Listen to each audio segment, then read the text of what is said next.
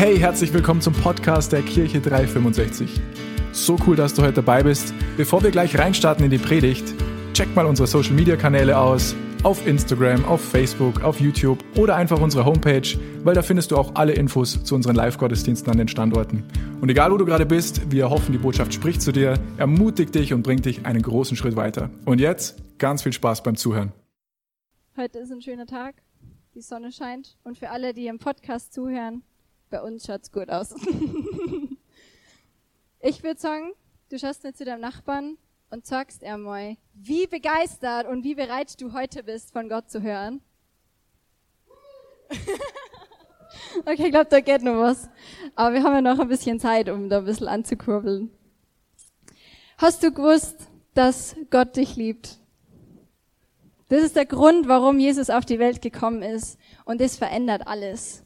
Jesus ist auf die Welt gekommen, weil Sünde hat uns von Gott getrennt und er hat gesagt, okay, ich nehme die Last auf mich, ich nehme die Sünde auf mich, ich sterbe am Kreuz und ich stehe wieder auf aus den Toten und dann wird sich das erledigt. Wir können frei sein, wir können vor Gott kommen und wir können seine Liebe erfahren in Gemeinschaft, in täglicher Gemeinschaft, in der Predigt, hier im Gottesdienst, wenn du daheim bist, wenn du im Auto bist, egal wo du bist, du kannst Gottes Liebe erfahren. Und in der Bibel ist es so, immer wo Menschen Gottes Liebe erkannt haben oder Gottes Liebe gesehen haben oder seine Güte oder seine Treue, dann haben sie mit Lobpreis reagiert. Dann haben sie im Alten Testament vielleicht ein Opfer gebracht als Dankbarkeit, aber sie haben mit Lobpreis reagiert. Und dann mag ich gleich ein paar Beispiele anschauen. Zum Beispiel hat Jesus zehn Aussätzige ge geheilt, schon was gesagt, geheiratet, geheilt aber nur einer ist zurückgekommen.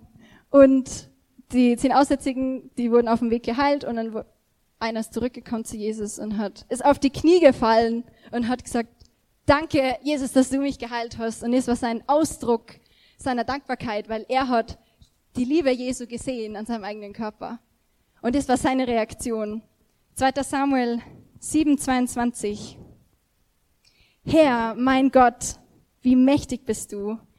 Keiner ist dir gleich. Nach allem, was wir gehört haben, sind wir überzeugt. Es gibt keinen Gott außer dir. Das hat David geschrieben. Und das war seine Reaktion. Herr, es gibt keinen so wie du. Nach allem, was wir gehört haben, bin ich überzeugt.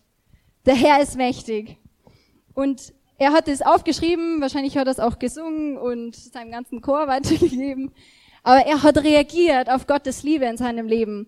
Oder Klagelieder 3, 41. Lasst uns unsere Herzen und Hände zu Gott im Himmel erheben. Das können wir machen als Reaktion, unsere Herzen zu ihm erheben, unsere Hände zu ihm erheben. Und es ist eigentlich ganz cool, weil wenn es nur um unsere Inneres gehen würde, dann würden wir ja alle so dastehen und nicht miteinander reden oder nichts zu Gott sagen. Aber es geht um unser ganzes Sein. Es geht darum, um dein Herz, um deine Seele, um deinen Verstand, um deinen ganzen Körper, wo du reagieren kannst auf Gottes Liebe. Und Jesus hat es auch getan. Lukas 10, 21. Da hat ähm, Gott hat den Jüngern was offenbart. Und Jesus hat es so gefeiert, dass sein Vater seinen Jüngern was offenbart und er hat gesagt, äh, oder da steht zu derselben Stunde, frohlockte Jesus im Geist und sprach, ich preise dich, Vater, Herr des Himmels und der Erde. Bla bla bla bla bla. was auch immer ihn da bewegt hat, hat er dann da gesagt. Aber es geht darum, dass er hat frohlockt. Und ich habe geschaut, was heißt denn das Wort frohlockt? Das kommt aus dem, also das griechische Wort dafür ist agaliao. Und es das heißt sowas wie jubeln, springen vor Freude, seiner Freude durch Hüpfen Ausdruck verleihen, was überschäumende und ekstatische Fröhlichkeit und Wonne anzeigt. Es heißt auch, außer sich sein vor Freude, den Gegenstand seiner Wünsche erlangen jubeln und vor Freude hüpfen und springen und seinem, seiner Fröhlichkeit Ausdruck verleihen mit seinem Körper. Das heißt, das können wir auch tun. Wir können jubeln, wir können springen, wir können unsere Hände heben, aufgrund von dem, was Gott in unserem Leben tut, aufgrund seiner Liebe. Kennst du die Liebessprachen? Hat schon mal jemand was davon gehört? Es ist, äh, sag jetzt mal, psychologisches Prinzip oder eine Idee, dass verschiedene Menschen verschiedene Liebessprachen haben. Da gibt es zum Beispiel ähm, jemanden loben oder Zärtlichkeit oder für jemanden etwas tun. Verschiedene Sachen, ich glaube fünf gibt's.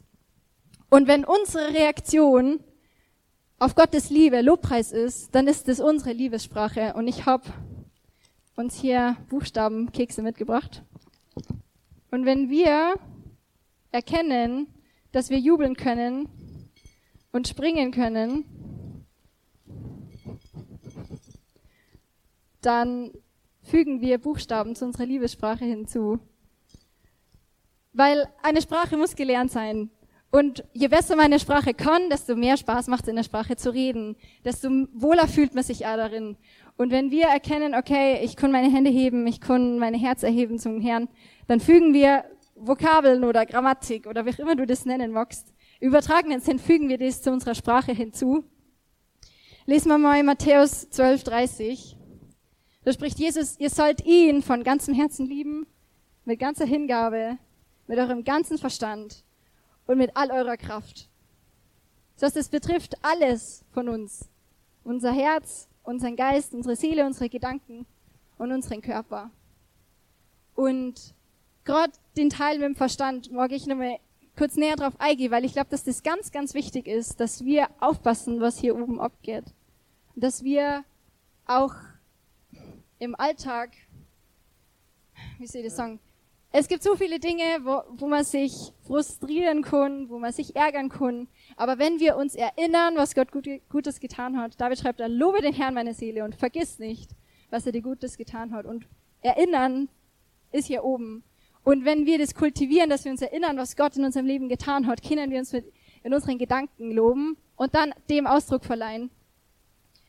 Und es gibt, wenn man jetzt die Definition von Lobpreis haben will, äh, Lobpreis und Anbetung können wir ein bisschen unterscheiden. Lobpreis ist Gott zu ehren für das, was er tut. Und Anbetung ist Gott zu ehren für das, wer er ist. Und ich, der Einfachheit halber, fasse ich das einfach zusammen in Lobpreis. Aber das gilt für beides. Lobpreis und Anbetung in unserem ganzen Herzen, in unserem ganzen Verstand, in unsere ganze Kraft, unserem Körper. Lobpreis ist unsere Reaktion auf Gottes Liebe. Und wie ich schon gesagt habe, wir können diese Sprache lernen. Und Jesus hat gesagt in Johannes 4, 23 bis 26, aber die Stunde kommt und ist schon da. Sagen wir zu dem Nachbarn, ist schon da.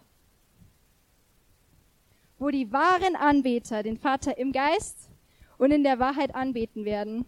Denn der Vater sucht solche Anbeter. Er sucht solche Anbeter. Gott ist Geist. Weil Gott definiert, er ist Geist. er ist mehr als irgendein körperliches Ding. Gott ist Geist und die ihn anbeten, müssen ihn im Geist und in der Wahrheit anbeten. Das heißt, in manchen Bereichen haben wir schon Wahrheit über Gott erkannt. Vielleicht weißt du, dass er ewig ist oder dass er dich liebt oder dass er treu ist, dass er das hält, was er verspricht dass er zu seinem Wort steht, dass er dein Arzt ist, dass er dein Versorger ist. Das sind alles Wahrheiten über Gott und das können wir benutzen in unserer Liebessprache, um das ihm auszudrücken, wie Jesus gesagt hat, in Wahrheit und im Geist. Und unsere Hausaufgabe ist es, dass wir das lernen, dass wir Gott kennenlernen, dass wir wissen, was für Eigenschaften hat Gott. Dann können wir ihn auch erkennen in unserem Alltag. Dann können wir seine Liebe erkennen in unserem Alltag und dann können wir ihn dafür loben. Und wenn wir wissen, Lobpreis ist eine Reaktion auf Gottes Liebe, dann setzt es ja eigentlich voraus, dass man sich in dem Moment Gottes Liebe bewusst ist. Das Coole ist, umgekehrt, wenn du dir Gottes Liebe nicht bewusst bist, aber du warst hier oben, eigentlich liebt er mich schon. Eigentlich ist er schon gut. Aber du fühlst es gerade nicht, dann kannst du trotzdem das aussprechen und dich an den Ort zurückbringen, wo du dir bewusst bist, dass Gott dich liebt, wo du das spürst, wo du das erlebst. Und wir müssen uns selber da hinleiten, dass du deine Seele nimmst und lobe den Herrn, meine Seele, und vergiss nicht, was er dir Gutes getan hat. Und wir haben jetzt schon die letzten paar Minuten geatmet. Wer war sich dessen bewusst? die Emily und der Christian. Achso, dir war es nicht doch nicht bewusst.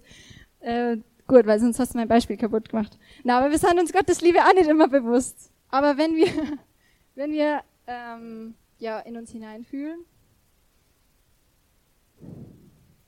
und dann wissen wir, ah, okay, ich atme. Und es geht eigentlich ganz automatisch. Gottes Liebe ist ganz automatisch da. Aber wir sind uns nicht immer bewusst. Aber wir können uns an den Ort hinführen, wo es uns wieder bewusst ist.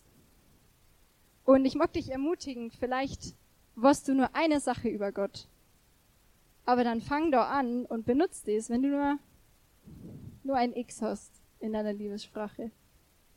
Dann benutzt es, um das auszudrücken und lass es raus. Lass dich nicht verunsichern von, boah, die anderen haben so viele Worte und die sind so extrovertiert und die schämen sich gar nicht und ich stehe eigentlich hier und ich weiß nur, dass dass ich hier sein soll. Dann sag, danke Gott, dass du mich heute hierher geführt hast. Dann fang da an, wo du bist. Gott erwartet nicht von dir, dass du schon tausend Kilometer weiter bist, wenn du ihn jetzt erst kennst.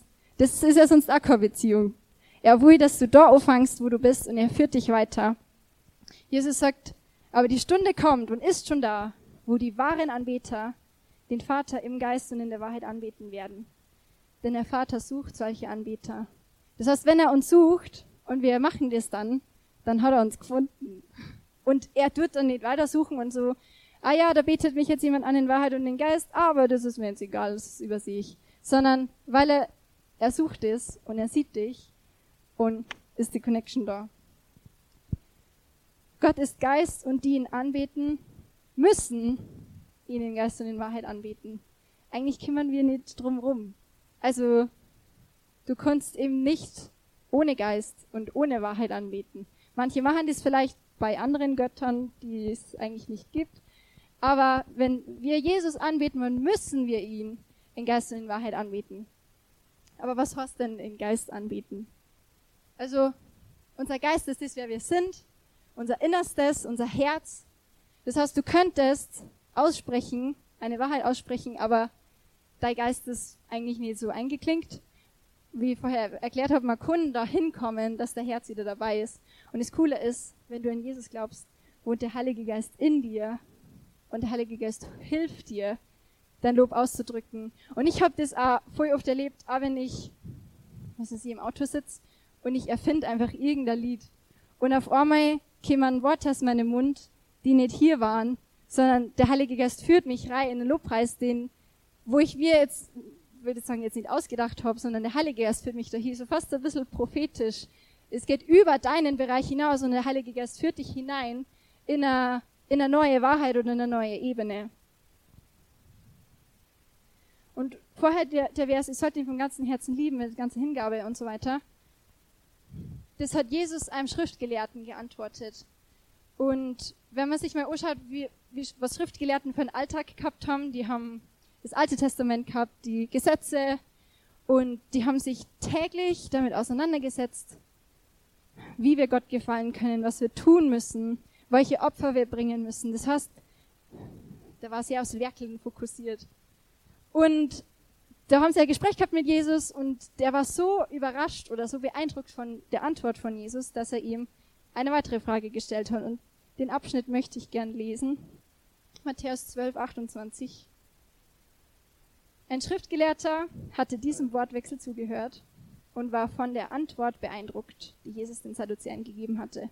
Er ging zu ihm hin und fragte ihn, welches ist von allen Geboten Gottes das Wichtigste?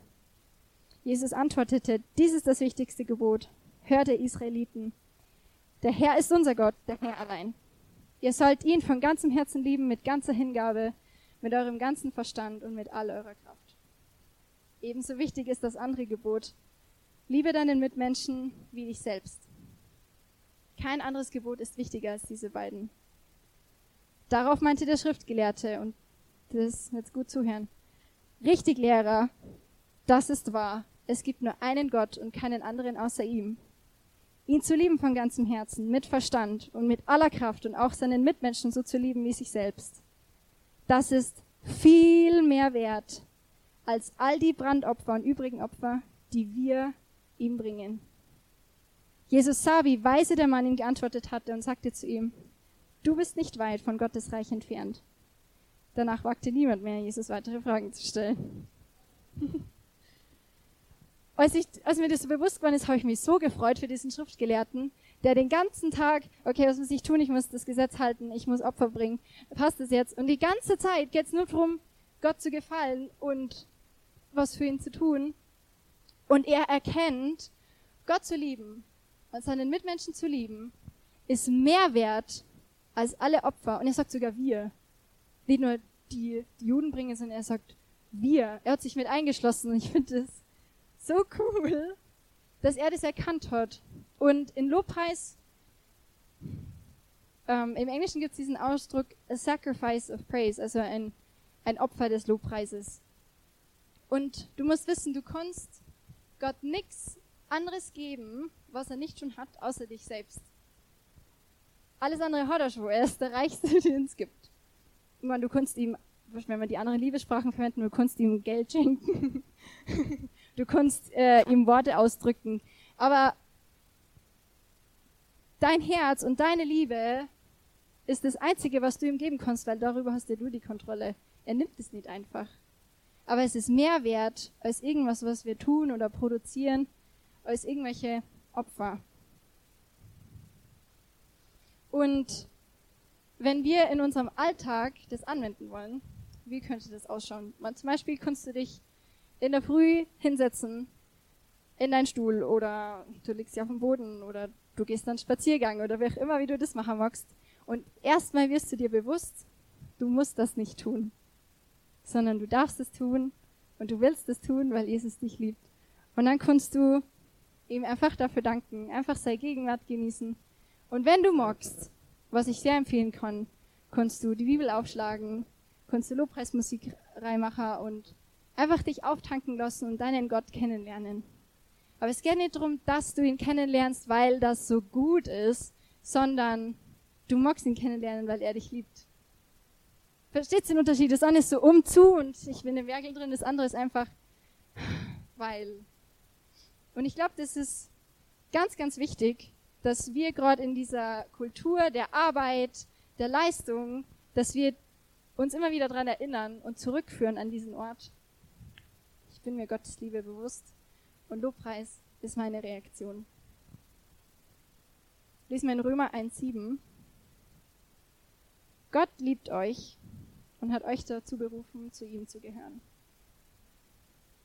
Zu ihm zu gehören ist unsere Berufung, mit ihm verbunden zu sein. Und ich habe, das war vielleicht vor zwei Monaten oder so, ich weiß nicht, was für einen Gedankengang ich da gehabt habe, aber ich bin dann zur Schule gegangen, weil ich habe mir einfach, ich, habe mir nicht mehr rausgehängt und ich habe die Schule so gefragt, was muss man tun, damit es sich gelohnt hat, dass Jesus für mich gestorben ist? Und dann hat die Julie so schlau geantwortet und sie hat gesagt,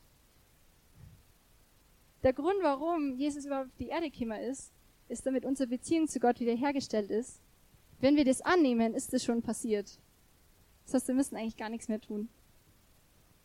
Wir müssten gar nichts mehr tun. Es hat sich gelohnt, dass Jesus am Kreuz gestorben ist, wenn wir das annehmen. Wir müssen nichts, wir können es einfach empfangen. Heilung, Befreiung, Liebe, Versorgung, alles. Jesus hat es am Kreuz erkauft. Es ist nicht nur so ein Konstrukt, sondern es ist wirklich ein Tausch. In der übernatürlichen Welt, wenn wir das annehmen, sind wir anders gespeichert in der übernatürlichen Welt. Wir sind Kinder Gottes. Wir haben freien Zugang zum Vater. Einfach nur wegen Jesus. Nicht wegen dir, nicht wegen mir, einfach nur wegen Jesus.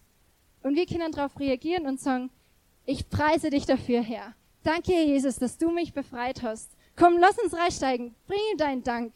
Halleluja. Danke, Jesus, dass du für uns am, am Kreuz gestorben bist. Danke, dass du gut bist. Danke, dass du mehr als genug bist für mich. Komm, eröffne, öffne deinen Mund. Lass deine Stimme raus. Sei laut. Danke, Jesus. Danke, Vater, für deine Liebe. Danke, dass du mehr als genug bist für uns. Du bist unser Heiler, unser Befreier. Du bist unser Arzt und wir preisen dich. Wir heben unsere Hände zu dir. Wir bringen unser Lob. Wir bringen unsere Anbetung vor dich. Danke, dass wir nichts tun müssen, um dir zu gefallen. Danke, Jesus. Danke, Heiliger Geist, dass du in uns wohnst. Danke, dass du mehr als genug bist. Danke, dass du uns gerecht gemacht hast. Wir preisen dich dafür in Jesu Namen. Die Liebe Gottes, die ändert einfach alles. 1. Johannes 3:21 Geliebte, wenn unser Herz uns nicht verurteilt, dann haben wir Freimütigkeit zu Gott. Und ein Römer 8:1 steht, also gibt es jetzt für die, die zu Jesus gehören, keine Verurteilung mehr. Zum einen gibt es für die, die zu Jesus gehören, keine Verurteilung mehr. Und zum anderen steht, wenn dein Herz dich nicht verurteilt. Und ich glaube, dass eine Sache, die uns oft trennt von diesem Bewusstsein, dass Gott uns liebt und von wahrer Anbetung, ist, dass unser Herz uns verurteilt.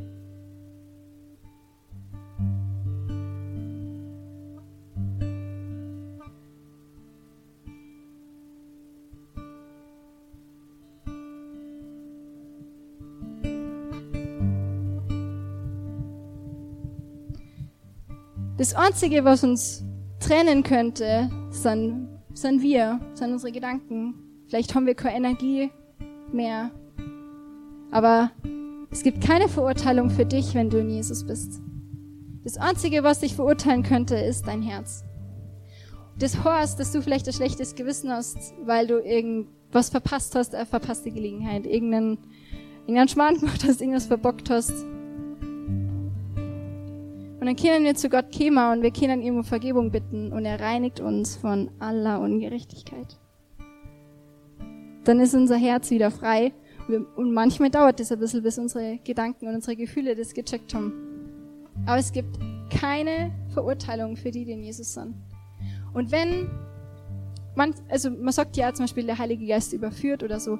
Man, ja, er kann dich lehren, aber seid ihr bewusst, wenn Verdammnis kommt oder Verurteilung kommt oder sowas, was sich so fühlt wie so ein Hammer und Isolation und dann ist es nicht der Heilige Geist. Ich finde, das ist oft sehr leicht zu unterscheiden, ob das in Liebe ist oder ob das Verdammnis ist. Weil oft kommt der Feind, gerade in diesen Situationen, und will dich dann schlecht machen und dir schlechte Gedanken geben. Das heißt, wir müssen auf unser Herz aufpassen. Wenn Lobpreis unsere Reaktion ist auf Gottes Liebe, wenn das mit unseren Gedanken ist, mit unserem Herzen, mit unserer Kraft, dann müssen wir aufpassen, was hier los ist.